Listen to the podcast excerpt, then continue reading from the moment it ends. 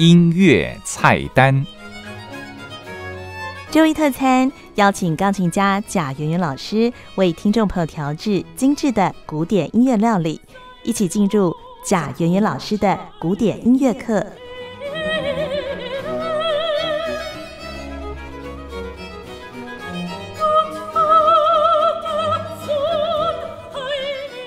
又来到我们的贾圆圆老师的古典音乐课单元，在我们今天单元当中，为大家邀请的是钢琴家贾圆圆老师。老师你好，主持人好，各位听众朋友大家好。我们今天呢要继续来介绍舒伯特的《死与少女弦乐四重奏》哦。那这个作品呢，就是呃，在一八二四年他所谱写的。不过在之前呢，他是先完成了呃这一首。艺术歌曲是在一八一七年写作的，那弦乐四重奏呢是根据这个艺术歌曲啊再谱写成的另外的一个作品。是的，在这个呃弦乐四重奏里面哦，这个是 D 八一零的作品编号。然后在第二乐章，也就是说上次我们呃在节目里面有跟听众朋友分享了第二乐章，也就是原本的艺术歌曲《死与少女》的这个旋律而来的哦。那所以呃当然就是说舒伯特他在写。这首四重奏的时候呢，并不是说哦，我要再写一个死与少女的弦乐四重奏，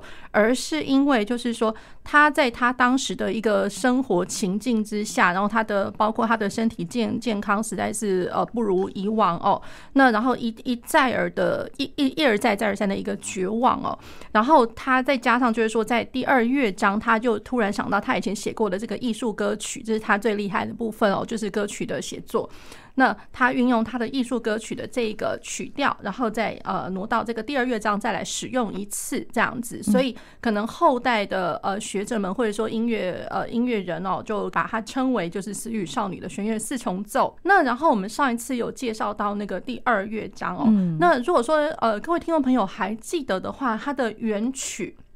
原来的曲子哦，我们上次听到的是 D 小调这样子。那然后在这个死与少女的弦乐四重奏里面哦，它原调其实是第一小调，只是说它在第二乐章真正的死与少女的这个歌曲的主题哦，它其实是用 G 小调来写的 G 小调。那然后到了最后面哦，是呃结束是在 G 大调这样子。那所以其实哦，嗯，老实说，如果是以四个乐章的一个调性关系来讲。其实 D 小调，然后呃，在第一乐章，然后第二乐章 G 小调，第三跟第四个都是 D 小调，所以它真正的只是运用了一个四度关系，就下属调的关系来呃运作整个，就是呃铺成整个呃弦乐四重奏这四个乐章的调性哦，这样子。好，那然后呃可以这样来想，就是说难得一个弦乐四重奏，因为四个乐章哎，就怎么可能？好像就只有第二章的后面呢，来来一个稍微的一个大调，这样好像是完全升天了那种感觉哦。那其实从头到尾好像怎么通通都是小调，嗯，对。那所以我觉得这个就是听众朋友可以去，就是说除了听之外，可以稍微去想一下为什么哦，这样子。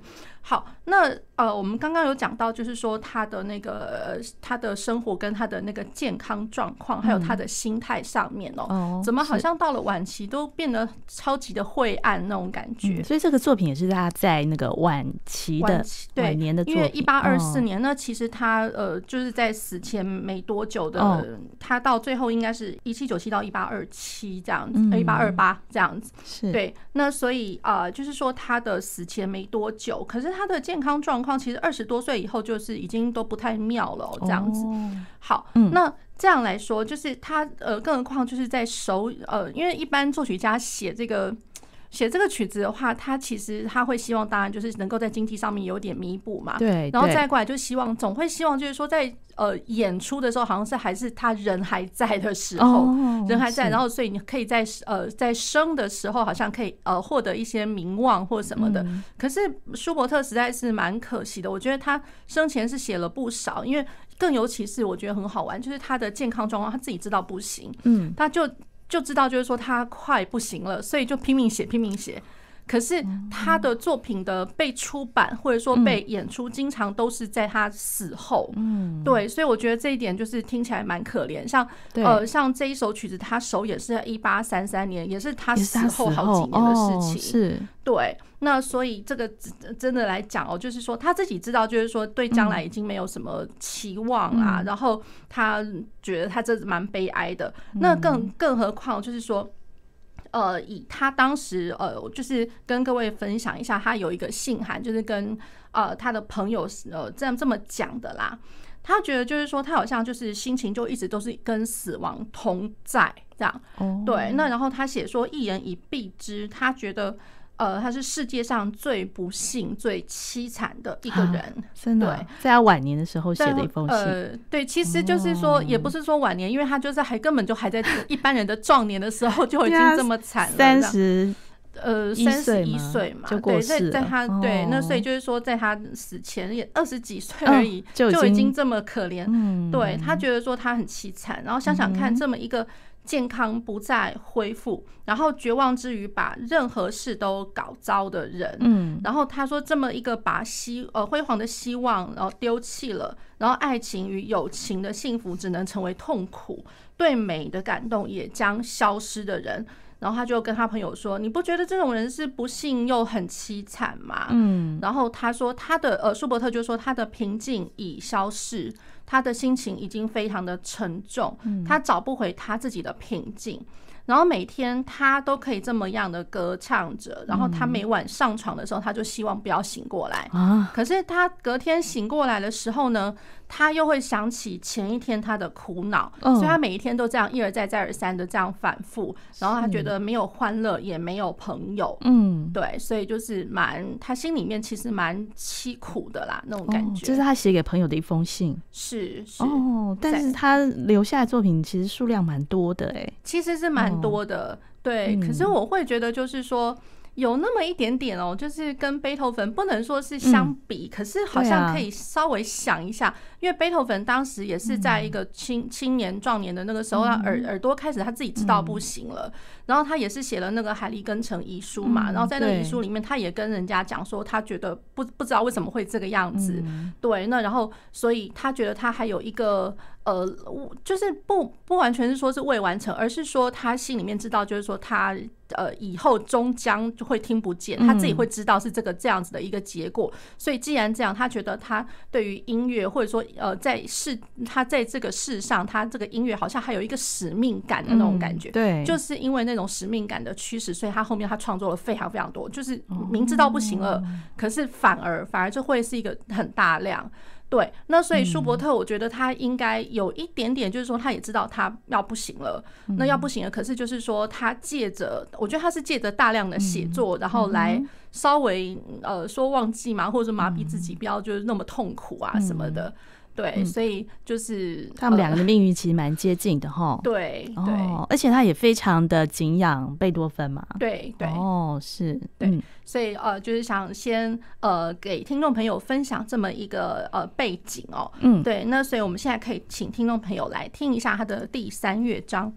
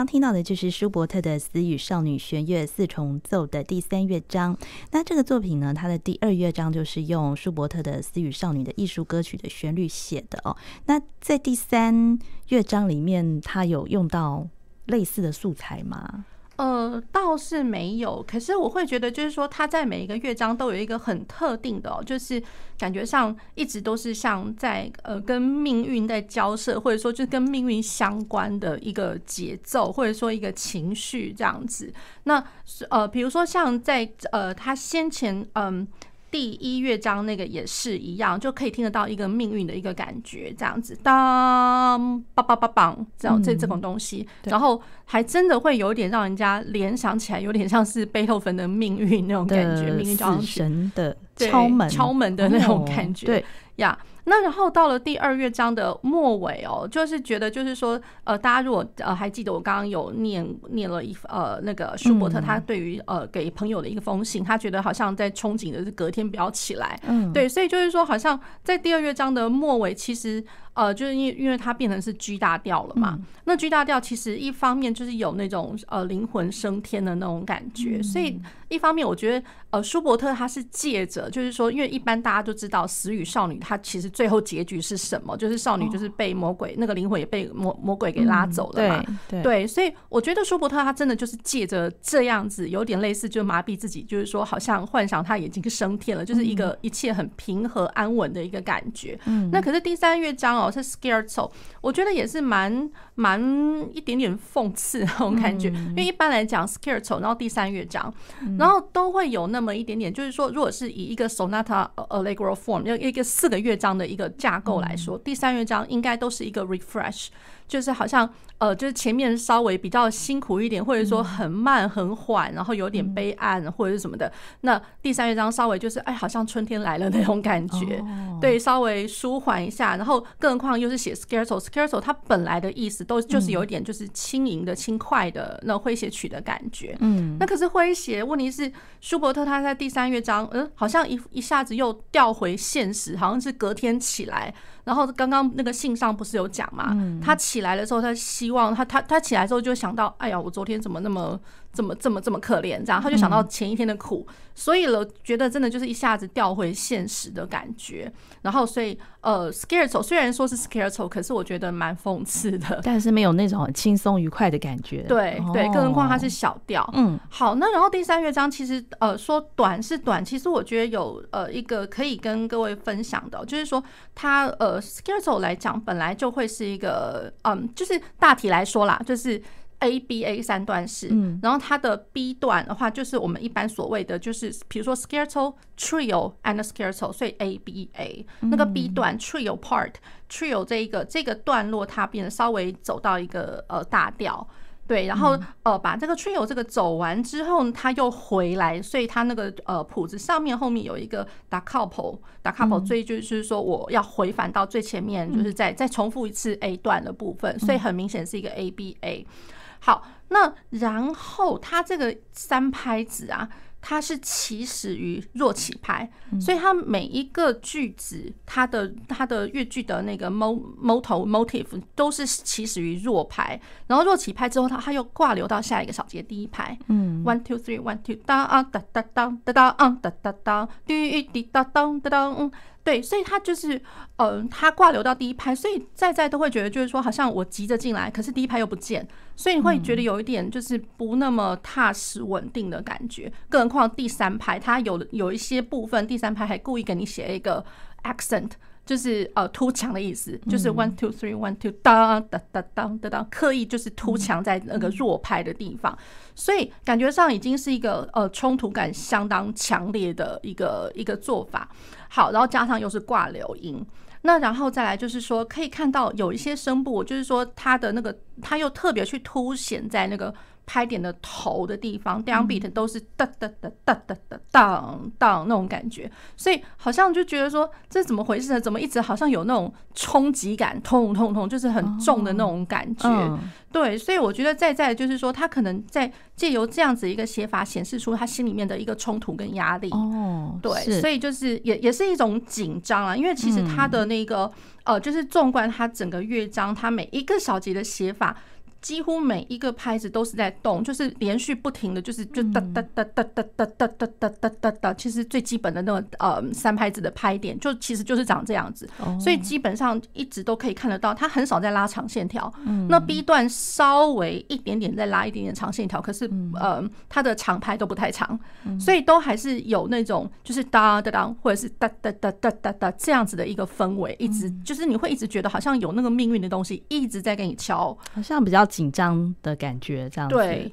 对，所以我觉得就是呃，它短是短，可是我觉得真的有点反映到他刚刚信上面讲的，他好像每天醒过来就是一直有那种冲击感，然后就是有点想到前一天的苦这样子。嗯，对，所以我觉得第三乐章这可以跟各位分享一下这样子这样子的一个氛围啦。对，那接下来进入第四乐章，好。第四乐章的话，它是 Presto，然后一样是 D 小调。嗯、那我觉得就是说，它的素材来讲的话，呃，怎么说？就是嗯，像如果说跟第一乐章来相比，那第一乐章的话，它一开始是当哒哒哒当呃三，然后当嗯哒哒哒当，就是一连串极进的，它短短的，可是极进的下行的这样这样子的一个一个 motto。好，那。第四乐章它的开头是感觉上稍微有点长，可是很紧张。哒当哒当滴当哒当哒当哒当哒当哒当哒当哒叮哒当哒当哒哒滴哒哒哒哒当哒当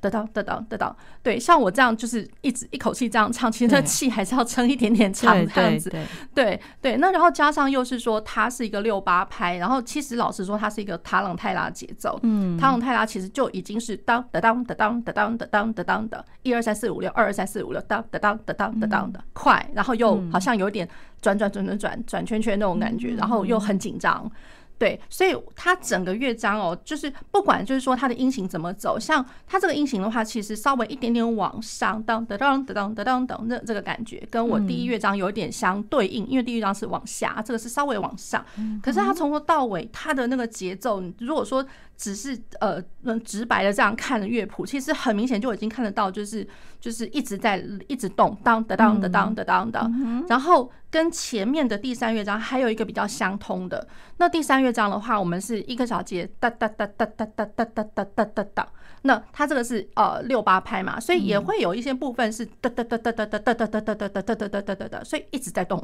哦，一直在跑动，所以他的心里面好像就是一直，我觉得一直就是有那种冲突感，嗯，就是一直有在一直一直紧张，一直在动的那种感觉。好，我们来听他的第四乐章。好。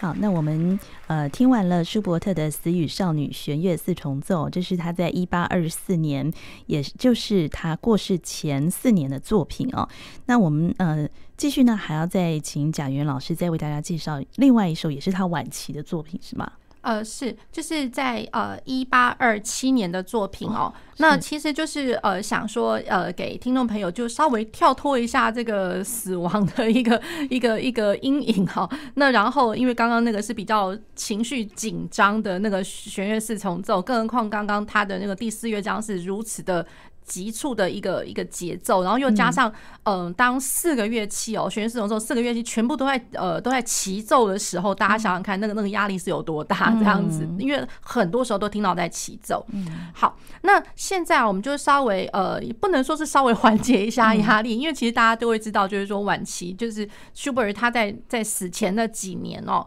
其实就是心情上都有那么一点点就是灰暗灰暗的。那一八二七年的作品，其实他一八二七年他写了不少作品，那我们呃稍后的节目里面也会呃持续跟各位介绍。现在只是想说呃跟大家做一个稍微年代上的关联。一八二七年，这个是他的四首的即兴曲。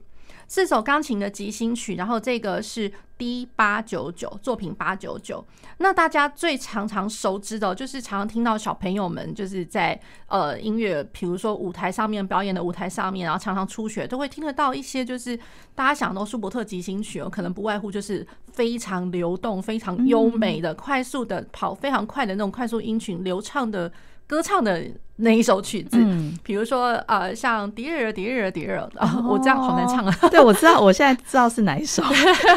这个是他晚年的作品啊。但是他他是晚的，就是一八二七年的时候过世的前两，前面几年，对对对，所以所以我觉得呃，哎，过世前一年呢，因为他一八二八年，对。对，所以我觉得嗯，大家可能平常就听小朋友弹哦，就是非常 happily 的弹，那可能大家都不知道，这其实是舒伯特他可能心里。面其实，哎，这样，哎，为 什么在过世前一年会突然写这样的？